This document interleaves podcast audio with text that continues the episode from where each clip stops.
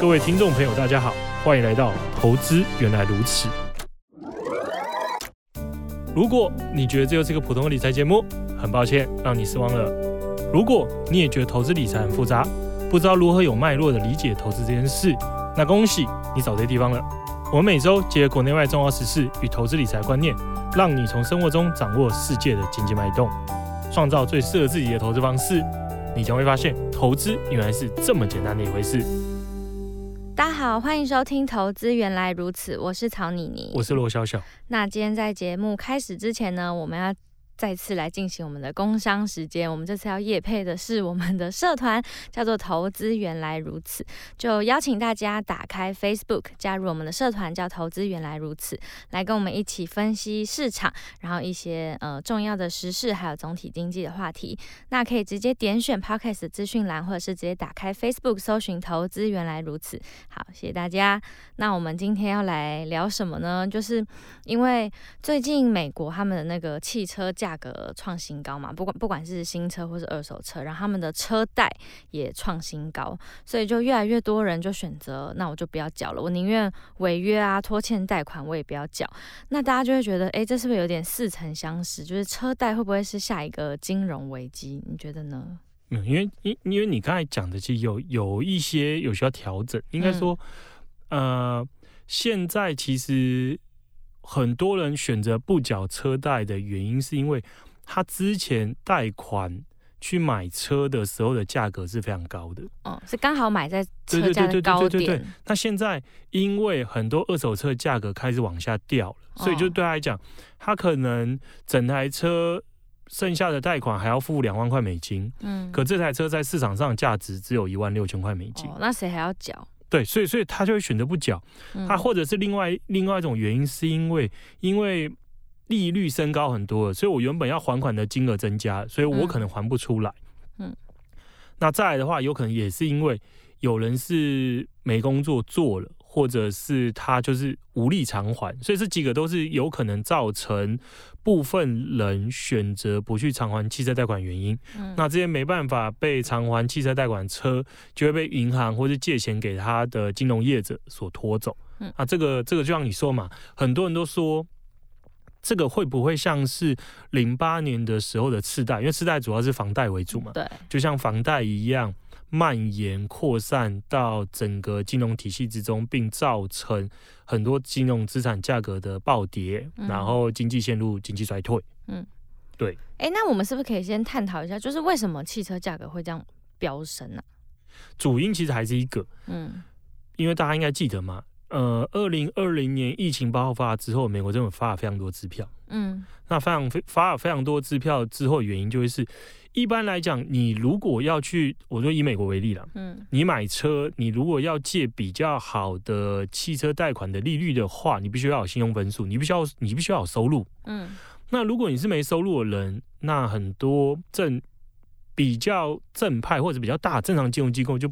拒绝你嘛，不会不会不会借借借给你贷款，嗯，因为他知道你你还不出来嘛，你根本没收入，你要怎么去跟我跟我说你要借钱买车，每个月要还一万块一千块美金，不合理嘛，嗯，嗯，所以所以这些人之前是没办法去买车的，没办法透过贷款买车，嗯，他可是因为美国政府发的支票，这是这东西真的很诡异，因为这个发的支票对于很多金融机构来讲，这叫收入，所以突然而言，他等于有正经的收入了。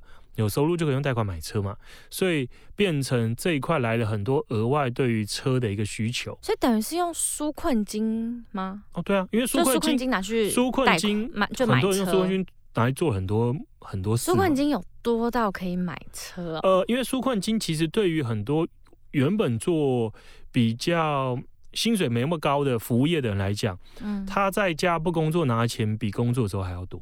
哇，所以你就可以想象了吗？真的是要谢谢政府爸爸。对对，所以 所以才会造成那个时候，呃，你看嘛，那时候电脑也被疯抢嘛，在家工作设备疯抢嘛，然后居家相相关的一些东西被疯抢啊。可是那时候大家在家汽车的需求量不是应该也不高吗？哦，汽车应该说那时候有个现象是，原本很多人是住在大城市，对不对？嗯，那大城市的好处是什么？虽然说美国也只有纽约这种东岸一些大城市可以靠大众运输了，嗯，那可是假设你原本住在可以靠大众运输的大城市，嗯，那现在因为疫情爆发了，疫情爆发当初大家都觉得城市很可怕嘛，嗯、因为城市很容易跟人家有密集接触，所以从城市搬到乡下，嗯，而且可以 work from home。对对对，那、嗯啊、你乡下你不可能不用车啊。哦，所以，所以其实汽车需求量在疫情当中是有上升的。对，所以最而且除了需求本身，另外一个造成那时候车价大涨原因还有一个供给端。因为那个时候全球因为疫情的封锁跟限制嘛，所以供应链都有，对对对，整个全球的供应链受影响，所以汽车的供应大减，所以一来一往之下，价格就狂飙了。嗯啊，也因为正常来讲，通常如果经济情况不好，供应变差的时候，需求应该是要变差的。嗯，没有道理，需求很强劲，供给很差嘛。嗯，所以所以通所以这一次疫情的情况刚好是一个特例，所以才让整个车子的价格狂飙。嗯，所以这应该是一颗泡沫吗？就这个上涨的是合理的吗？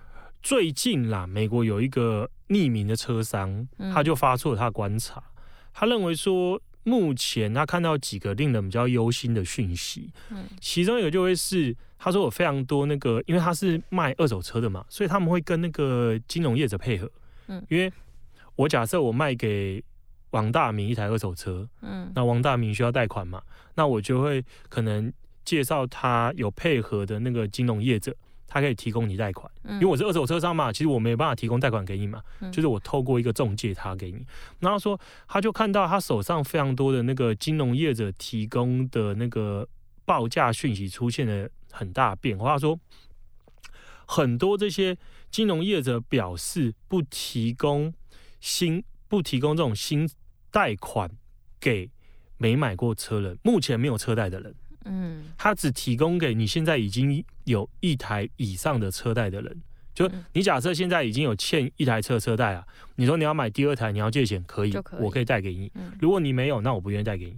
他说这背后原因是什么？背后原因是很简单，因为对于这些金融业者来讲，他们看到了一个迹象是，很多人现在车子的那价值。比他的贷款金额还少，嗯，所以他们认为很多人很有可能会就不要了，他不缴他的车贷，把车丢了，他不缴嘛，所以他们认为说这个违约风险是增加。所以如果我现在只我现在借钱给新买车的人，我很有可能会承受损失。嗯，那至于他们为什么会选择说你买第二台车我就愿意借？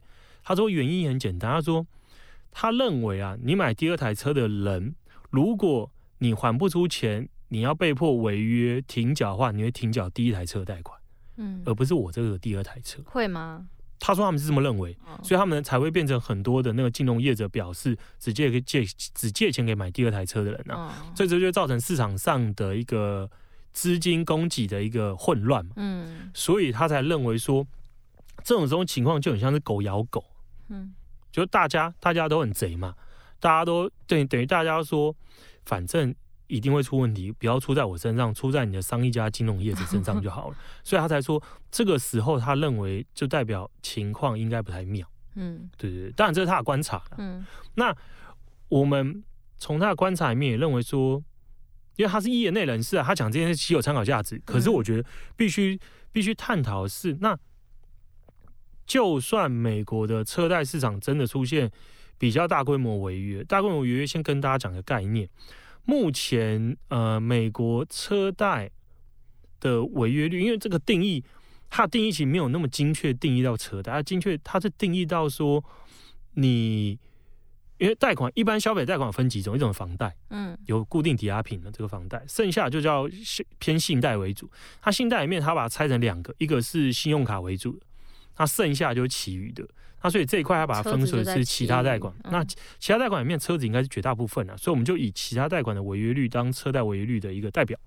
那这个数字的话，目前是大概呃零点三几多，嗯，零点三几 percent，历史上零九年的最高点是三点多 percent 哦，所以其实你看，就算最糟最糟最糟的时候，整个车贷市场违约率也才三八多啦。嗯，那其实并不是一个很离谱。那我们再讲一下规模好了。整体美国的车贷车贷的规模大概是一点五兆美元。嗯，这个东西确实在这几年成长很凶了。它在二零一三年之前大概平都大概都落在八千亿美元左右。嗯，所以从二零一三年到现在是持续快速的增加，八千亿变一点五兆。虽然说快速增加之后，可是整体美国这种消费者贷款的规模，就是包含房贷在内，是十六点五兆。哦，所以其实就冰山一角。嗯，它只占十六点五兆里面的一点五兆，然后过往最极端的违约率也才三 percent。所以其实规模真的不大，应该不会真的造成多大的。对，对你答对。就算真的复制零八年的这种危机出现的话，对整体金融系金融系统、对整体金融业的冲击，我个人认为是非常非常小。嗯，啊，因为它这个市场本来就不大嘛。嗯，那重点是，就算是之前很极端，也才三个 percent 的违约率。嗯，你就算算它五个 percent，你看嘛，一点五兆的五个 percent 应该是七百五十亿嘛。嗯，也才七百五十亿美元啊。那、嗯啊、美国整个消费者贷款市场有十六点五兆，所以所以其实我对，所以真的还好，我真的觉得还好。不过我们这边是说，如果对整体市场的影响是还好，嗯，可是对于部分的公司，然后部分的产业，我觉得是会有大影响，就是汽车产业、汽车相关嘛，还有我们刚才提到这些，嗯、呃，跟。买卖汽车相有关的，像是为例，举一个例子，是有有有一家公司叫卡菲娜，他专门做那种线上交易二手车的一个交易平台。嗯，他近期的股价就跌很凶啊，当然就因为跟这件事有关嘛。那我们也去分析一下财报，发现也很有趣。他财报里面也透露出一些。近期车市有多疯狂的一个端倪啊！他在二零二零年 Q one，就是疫情发生、疫情爆发的前夕的那左右，他那时候呃每一季的二手车的销售车数大概是五点二万台。嗯，那二零二零年的 Q two 最高值来到十一点七万。嗯，那现在 Q 三啊，Q 三从十点十一点七万略微降到十点二万。嗯，所以其实等于说。确实，它受益于疫情的爆发，线上交易二手车的数字是大幅暴增嘛。嗯，那现在这边看起来是已经从高点在往下回落。但感觉只是回到一个正常的水准，不是吗？它才刚开始回落，明年可能会可能会掉回五万。对对对对对，嗯、因为投资不是看现在嘛，投资是看未来嘛，嗯、所以对投资人来讲，他会预期说未来明年的可能 Q 二、Q 三、Q 四这数字会落到更惨，嗯，所以股价才会跌很凶嘛。啊，我们另外看也看一个很有趣的，它财报里面同样是二零二零年的 Q one，它平均每台二手车的交易金额是一万八千块美元，嗯。然后到今年的二零二二年的 Q two 变成两万五，所以从它的财报里面，你就会发现说，美国的二手车价格的涨幅真的非常惊人。嗯，一一点八万到二点五万，涨了七千块。嗯，那这部分原因就是我们刚才提的嘛，因为政府很慷慨的给钱，给钱，加上汽车产业的供给受疫情影响。需求又很强劲，供不应求，所以二手车价离谱大涨。我觉得这金额真的非常扯，因为你平均买一台二手车要两万五千块。我那个时候，我想看看几年呢？大概十年前吧，大概十年前、十二年前、十一、十二年前，我那时候在你的学生时代，对对对，学生要毕业之后，我那时候在美国买一台二手车，我记得那时候买的价钱好像是一万块，还一万一千块，还是一万零五零五百块美金。嗯，然后。好像是两年左右的车，车况还不错。然后，然后我开了两年，把它卖掉，你猜看卖多少钱？应该折有折半吗？你猜看看，你猜看看，你猜个金额，随便猜个金额。一万。哎、欸，真的，我差不多就卖一万，所以我等于开了两年免费的车，真的买了车，然后开了两年这样吗？因为美国二手车的车是非常蓬勃啊。嗯。非常蓬勃发展，所以，所以正常来讲，二手车的价格其实是相对而言非常平易近人的。嗯，那、啊、你说现在一台二手车的平均价格是两万五千块，那我还不如去买新车哦，因为新车更贵哦，真的、哦，新车可能到三四万。那我去买个什么那种便宜一点的？还有一个问题是，新车很多你订了之后没有车给你。哦，交付期要很久啊！二手车至少我买一定有吧，因为它是二手的嘛，嗯，所以买了一定有有。哎、欸，那美国的二手车有那种像台湾什么就是什么落地就砍半这种有吗？你说是新车？对啊，新车。新车通常是落地可能打八成了，没有到砍半那么离谱了。哦，但二手车还是真的很贵。对，所以所以这是为什么美国这。这一年多的通膨非常离谱的原因，因为大家大家应该有印象嘛，美国这一年多通膨为什么会失控？其中一个非常重要的组成分项就是二手车价格，嗯，因为二手车价格狂飙了，嗯，所以它的狂飙造成通膨跟着急剧升高。其中一个原因啊，不对，其中一个重要原因啊，当然不是所有原因都是它，就其中一个原因之一就是这样啊。因为车子在美国重要性很高嘛，嗯，所以它对于整个 CPI 影响当然也是多的。嗯，那不过好消息也是，因为我们刚才提了嘛。我们从卡菲娜这家公司的财报看到的是，二零二二年 Q2 平均每台二手车的交易价格是两万五。嗯，那二零二二年 Q 三，因为 Q 四财报还没出来，明年才看到。二零二二年 Q 三的数字已经略微降低到两万四千三百块。嗯，所以至少至少我们看到了什么？我们看到的是二手车的平均交易价格在往下降。嗯，然后而且一个假设市场的预期是对的，就是如果美国明年陷入经济衰退，嗯。那需求理论上该是降低嘛？嗯，那需求降低，那就有助于二手车市的进一步的一个降温。所以这样应该是回到一个比较健康的状态。所以至少对于通膨大幅增加的一个其中分项，应该是等于说效果在逆转。嗯，之前它会让通膨大幅升高嘛？嗯，未来几个季度应该反而会造成通膨下降的一个压力。对啊，所以降温是很是一件很好的事情。对，对于大部分来讲也是啊，只是只是它。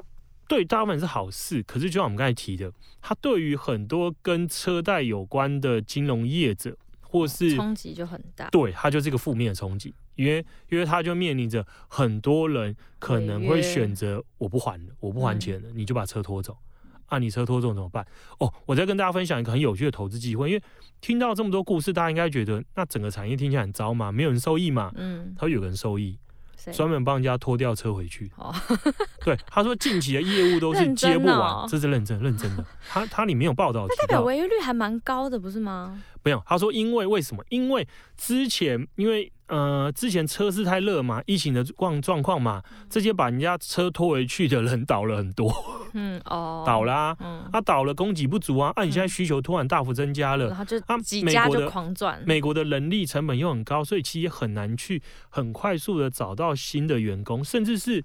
你那种开那种拖吊车的，不是随便路上找人就能开嘛？那种专业技术嘛，嗯，你要知道怎么开，然后怎么去拖车啊，所以都要训练嘛。所以他们不可能短期找到那么多人弥补这需求，所以他们现在都处于电话接不完、业务接不完的情况。哎、欸，那我很想知道，就是如果像一般就是一般的人，他如果就是缴了房呃缴了车贷，然后要违约，不会造成什么影响吗？会啊，我爱违约就违约，没有就破产啊，你的信用分数会影响啊。哦，那他还是宁愿选择这样哦？这是一件很严重的事吗？呃、欸，是蛮严重，因为你看嘛，你你你做借的所有钱，甚至是信用卡都需要信用分数。对啊，你的信用分数很低，你借不到房贷，借不到车贷，连信用卡都办不出来。但他们现在会宁愿，因为知道，就是我宁愿再买一台都比还贷款便宜，他就不要。通常，所以这也是为什么零九零八年、零九年的时候。就算经济情况那么糟，车贷的违约率也才三帕多的原因，因为很少人真的会选择车贷让车贷违约了。嗯，他一定真的逼不得已，最后逼真的真的不行情况之下，才选择违约让你把车拖走，不然正常还是咬咬紧牙关继续缴下去。嗯，对啊，所以这也是为什么我们认为说这件事对美国的经济不会造成什么如同零八年次贷般的严重冲击的原因。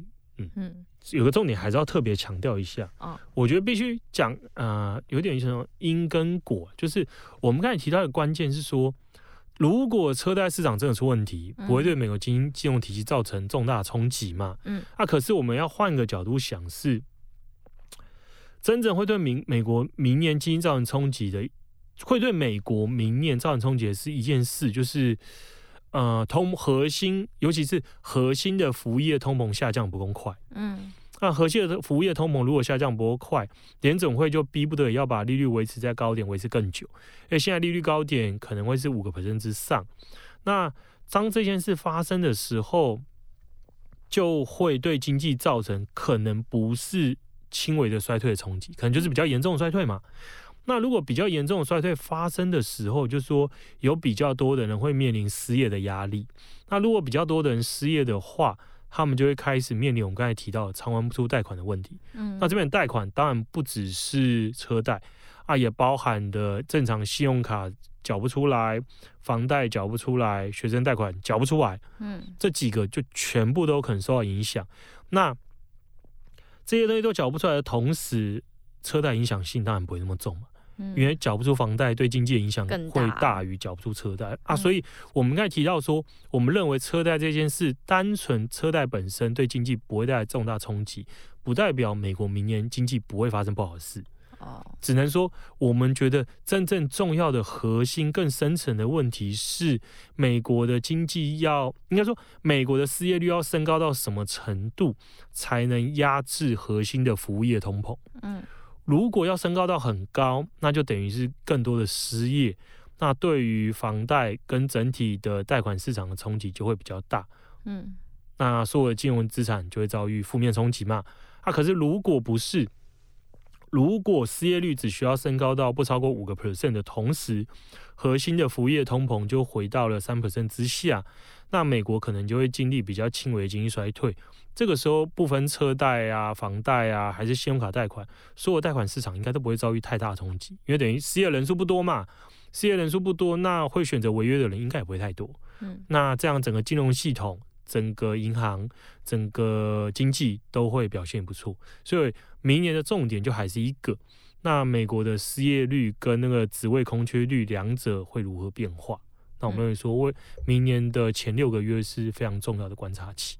好，哎、欸，那节目最后你是不是要来夜配一下那个 Open AI 啊？哦哦，我们今天的那个访谈的内容很大部分是来自于 Open AI 啊，嗯、然后因为他。他应该也有知道，最近有个东西很红，它叫 AIGC。嗯，AIGC 的中文就是那个由 AI 产出的内容。那那内容很多，很有趣，有些是图画，那有些是文字。嗯、那其中一个最最近最夯的就是 Open OpenAI 是微软投资的。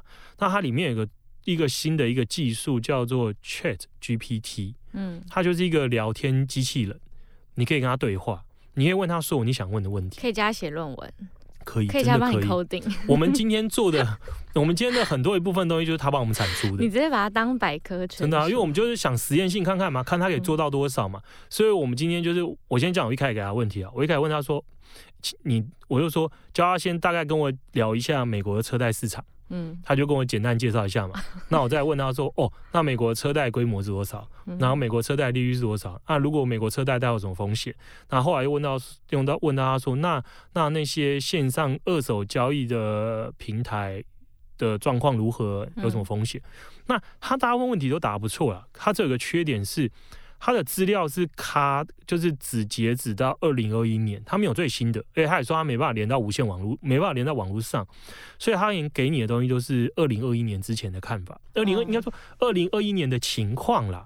那跟今年差很多哎。所以你如果要知道最新的，你就要自己自己上网去找一下最新的数据变化。不过我觉得就是，呃，好处是。因为他等于不预测未来了，所以他把这个复杂的东西丢给你，他他也怕承担问题吗？对对，所以我不会取代。所以预测未来的东西还是留给你。他 可是对于一些你很好奇的问题，他可以帮你做解答。嗯，而且因为你就像跟一个人在互动对答，就是体验比用 Google 好很多，嗯，比单纯 Google 搜搜寻好非常非常多。嗯，建议大家使用。好，那如果 OpenAI 或是微软有听到的话，就可以。如果要要业配，请找我们。好，那今天的节目就到这里，希望可以让大家了解一下美国的车市现在是发生什么事。那我们就下集见，大家拜拜。拜拜。巨亨买基金，买好基金，随时都行。本节目由巨亨证券投资顾问股份有限公司提供，一一零金管投顾新字第零零八号。投资一定有风险，基金投资有赚有赔，申购前应详阅公开说明书。